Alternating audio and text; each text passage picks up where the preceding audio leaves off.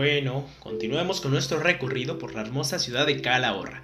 Hasta ahora hemos conocido diferentes calles y monumentos que caracterizan a este bello municipio de España. Eh, disculpa, ¿quién es ese hombre que está en el monumento del fondo?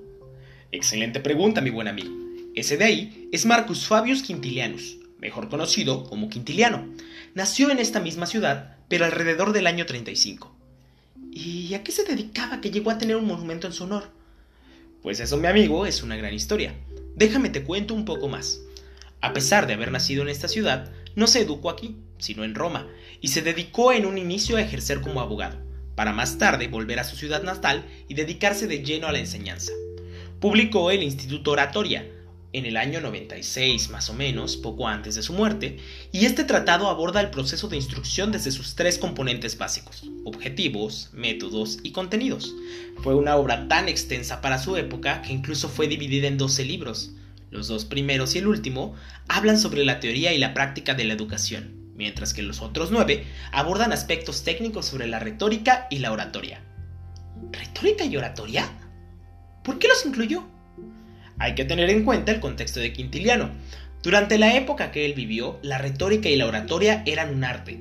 Incluso la oratoria se conocía como el arte del bien hablar en público, logrando la persuasión del otro, por lo que mediante esta se resolvían la mayoría de los asuntos públicos del Estado.